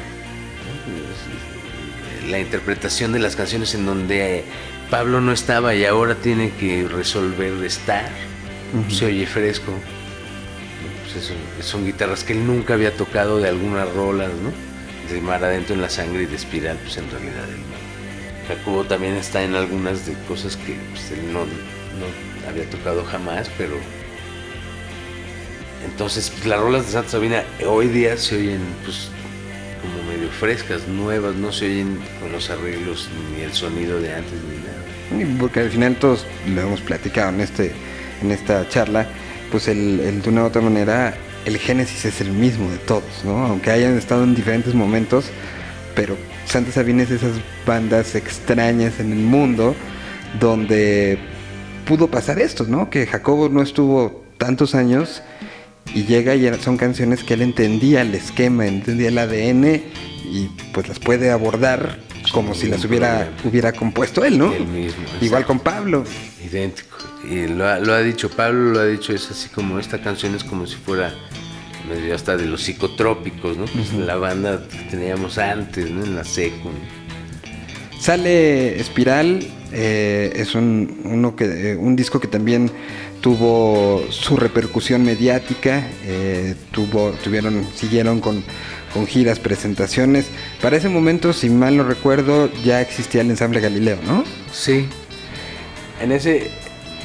En Mar Adentro le graba Leonel, pero él se vuelve de la banda en espiral, digamos. Y Rodrigo también graba espiral, unas cosas en Mar Adentro, pero graba, compone con nosotros para grabar espiral. Y, y sale, en realidad termina de grabar espiral y sale de la banda y entra Aldo y todavía grabamos dos rolas más con Aldo. una de una película que nos encargaron, que se llama 1971, que es un bonus track del, del 15 años, del disco de 15 años. Y otra que también es para otra película, que es una versión de ¿Por qué te vas? Que también sale en el concierto en el 15 años. En el 15 años, exactamente.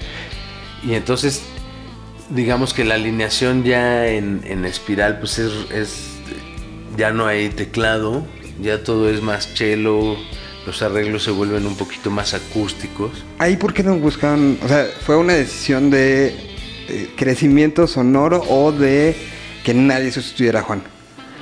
Pues, O las dos. pues di- digamos que en ningún momento estábamos buscando la sustitución de nadie, ¿no? Eh, Es un poco lo mismo que pasa también como en relación a cómo abordamos ahorita la voz de Rita, ¿no? Es como no estamos buscando que alguien tome el lugar de Rita, sino ahora estamos buscando hacer versiones de las canciones y que cada quien las haga suya como, como le gusta a los cantantes que, que la quieran compartir. ¿no? Y en, y en ese en ese momento pues no estábamos buscando suplir a Juan. Y de alguna manera cerca estaba Rodrigo y cerca estaba Leonel, y, porque Leonel ya estaba en el ensamble de Galileo, como dijiste. Y entonces no fue... m- m- Digamos que todo eso ha ido más por el lado de la familiaridad, quizá, y, y por suerte pues eh, está el talento implicado. Y entonces pues, se hizo de la banda Leonel y, Y ya después, cuando salió Rodrigo, pues se integró Aldo porque ahí sí buscábamos de alguna manera, pues ese disco lo hicimos con un saxofón y con un clarinete, entonces pues teníamos que tocarlo así. Y pues por buena suerte hubo un acercamiento con Aldo, bastante casual y no, porque pues también éramos nosotros seguidores de los músicos, Alex y yo, y luego íbamos a sus tocadas y, y le hablamos y dijo, pues, qué chido, qué honor.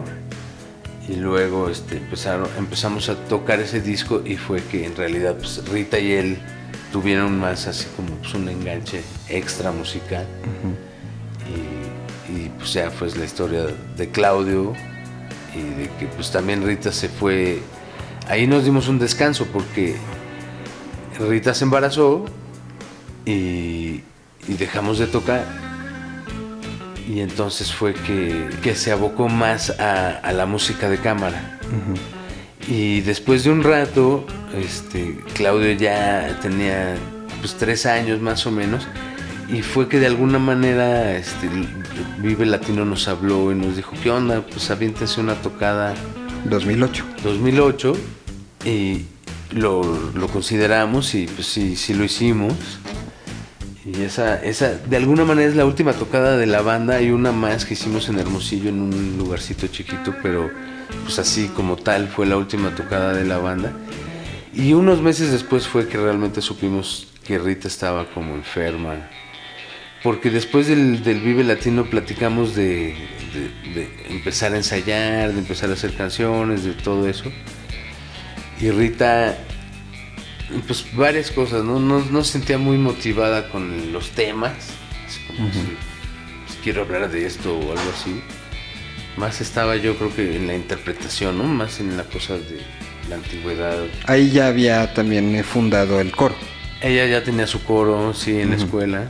Ya era muy serio, ¿no? Además de todos sus ensambles, ¿no?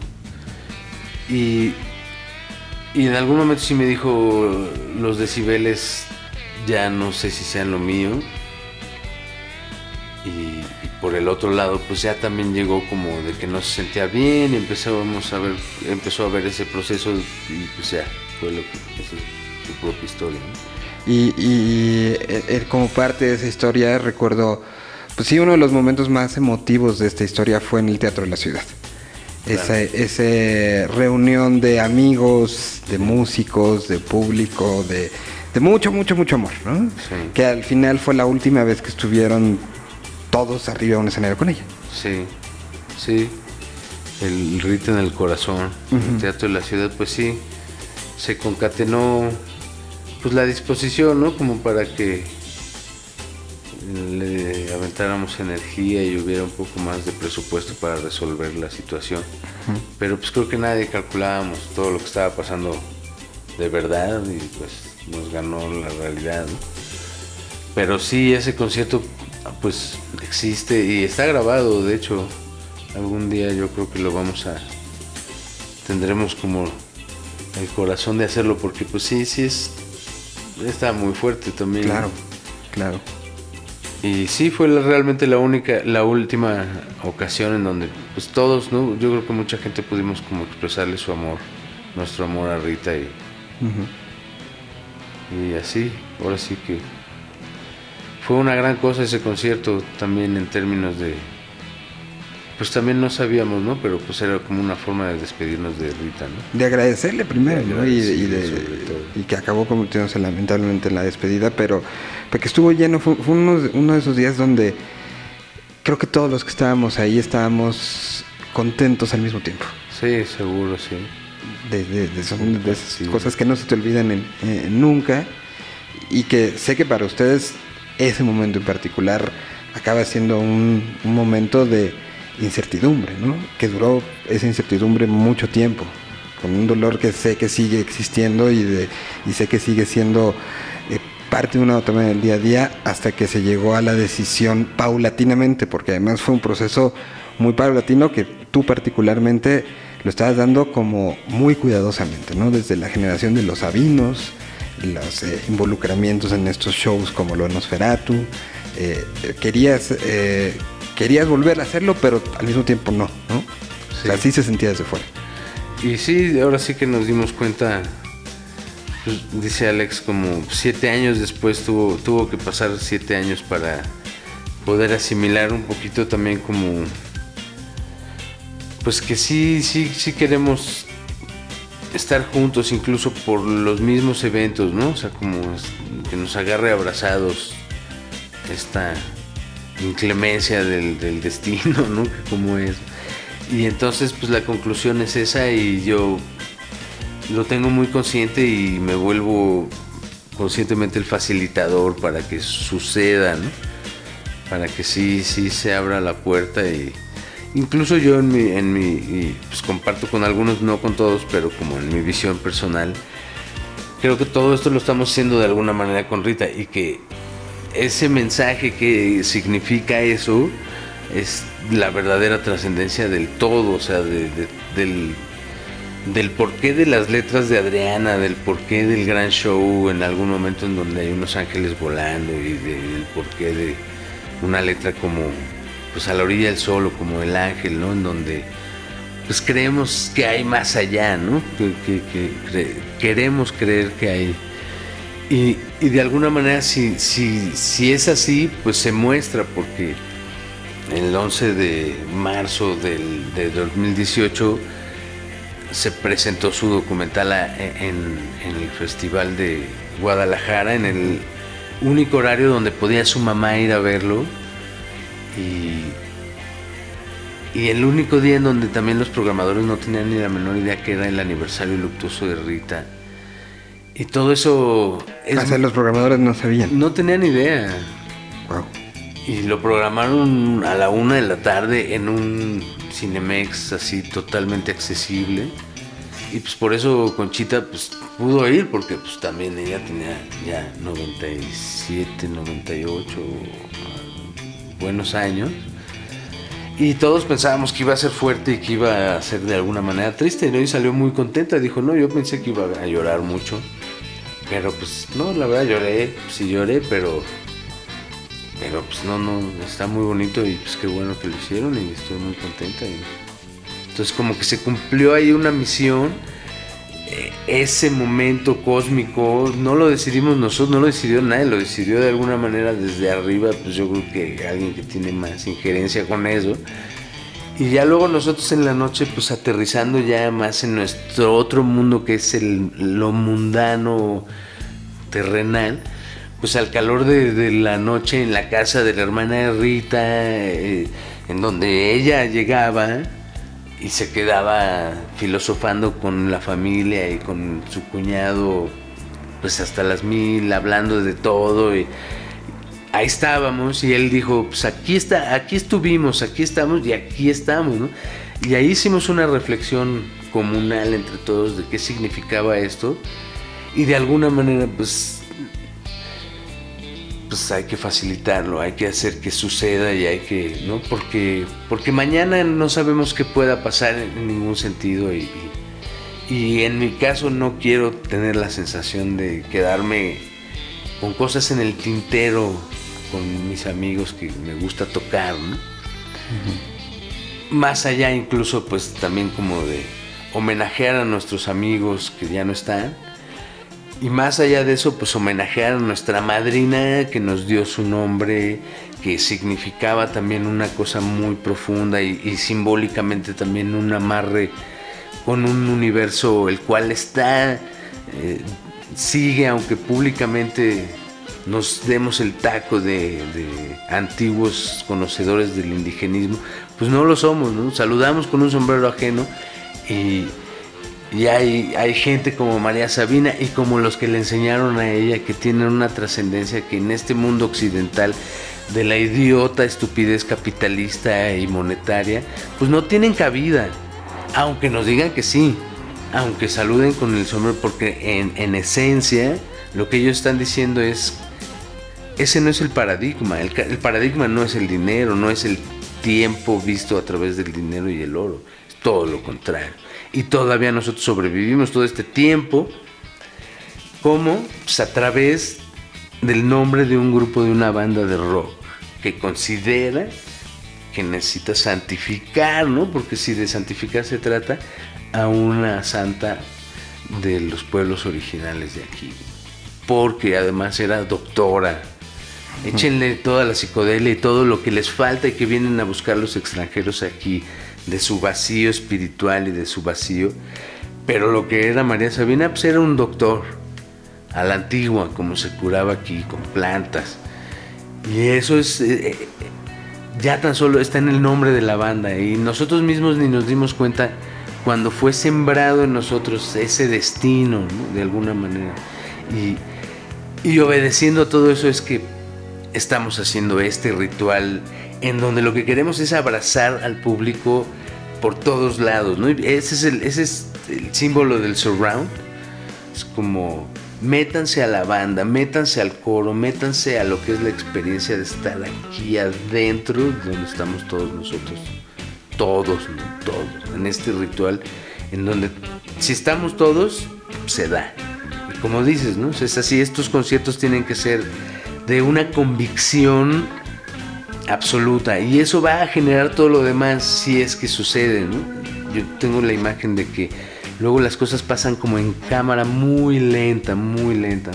Primero sucede que este concierto, pum, y luego como el ruido de este concierto va a empezar así como poco a poco y en unos dos, tres años se va a hablar, hablar del concierto como una cosa gloriosa que sucedió y,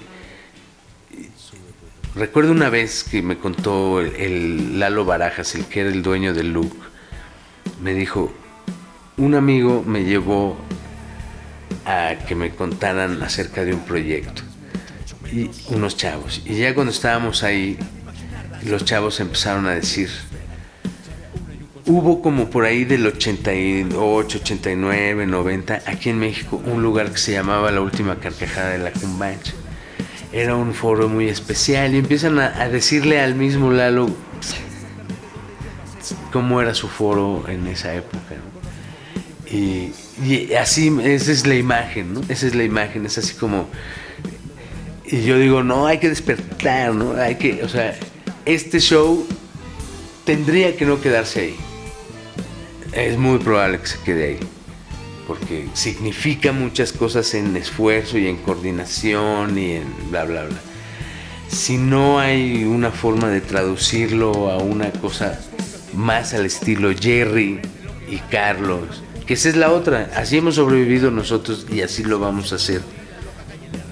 Pero tiene su traducción. Ahorita nosotros pues le apostamos de alguna manera a que pues una gran transnacional buena como puede ser Ocesa, digan, ah, pues este es nuestro circito de sol, du soleil, así chiquito, pero es nuestra pequeña joya en donde podemos así decir, ah, la ponemos aquí y quien lo oiga se va a ir para atrás. Ponemos acá, aunque sea en chiquito, porque puede ser gigante como en el Vive Latino, pero también puede ser para mil, dos mil, mil quinientas, tres mil personas. Pues esperemos, digo yo creo que, digo yo creo que el ritual ya está hecho, en realidad ya está todo amarrado, ya ahora sí que si alguien fuera realmente a los ensayos y pues, viajara lo que estamos viajando nosotros, pues ya diría, esto ya, ya se hizo, ¿no? Pues está chingón porque recibir los 30 años así, creo que sí está chido, sí está chido. ¿no? 30 años de, de hacerlo porque el corazón así lo marcó, ¿no? Tal cual. Creo que ese es el resumen de, de todo. Eh, Tratamos como de, de ir llevando esta, esta plática por que se entendiera por qué lo que está pasando, lo que está pasando y se entendió el cambio de un integrante a otro, se entendió la comunión que ha habido desde un principio y desde un día uno donde a lo mejor no conocían a Alex, pero ya era parte, ¿no? Desde ese momento que, que empezó esta idea y que nos lleva al día de hoy en donde no sabemos si habrá un eh, adendum a la historia, pero por lo pronto en lo que va a pasar en este show en el Teatro Metropolitan, lo que pasó en Vive Latino, lo que pasó ya en Los Ángeles, lo que pasó en Puebla y lo que va a pasar en Guadalajara, son un colofón de algo que se ha hecho con el corazón. Tú lo has dicho, Miguelito. Mejor dicho, de ninguna manera. Poncho, muchas gracias por contarnos esta historia, pues que es tu historia. Y Qué que chido. tú tenías que darle pauta. Yo lo agradezco más, carnal. La verdad me parece increíble. Y sí, pues, los invito a compartir este viaje tan chingón que es pues, lo de ahora, ¿no? Que podíamos haberlo hecho en 30 horas de grabación porque nos hubiera dado, pero sabemos que, que la idea era que fuera algo condensado que generara emoción y pues aquí se los dejamos. Gracias mucho. Gracias, Miguel.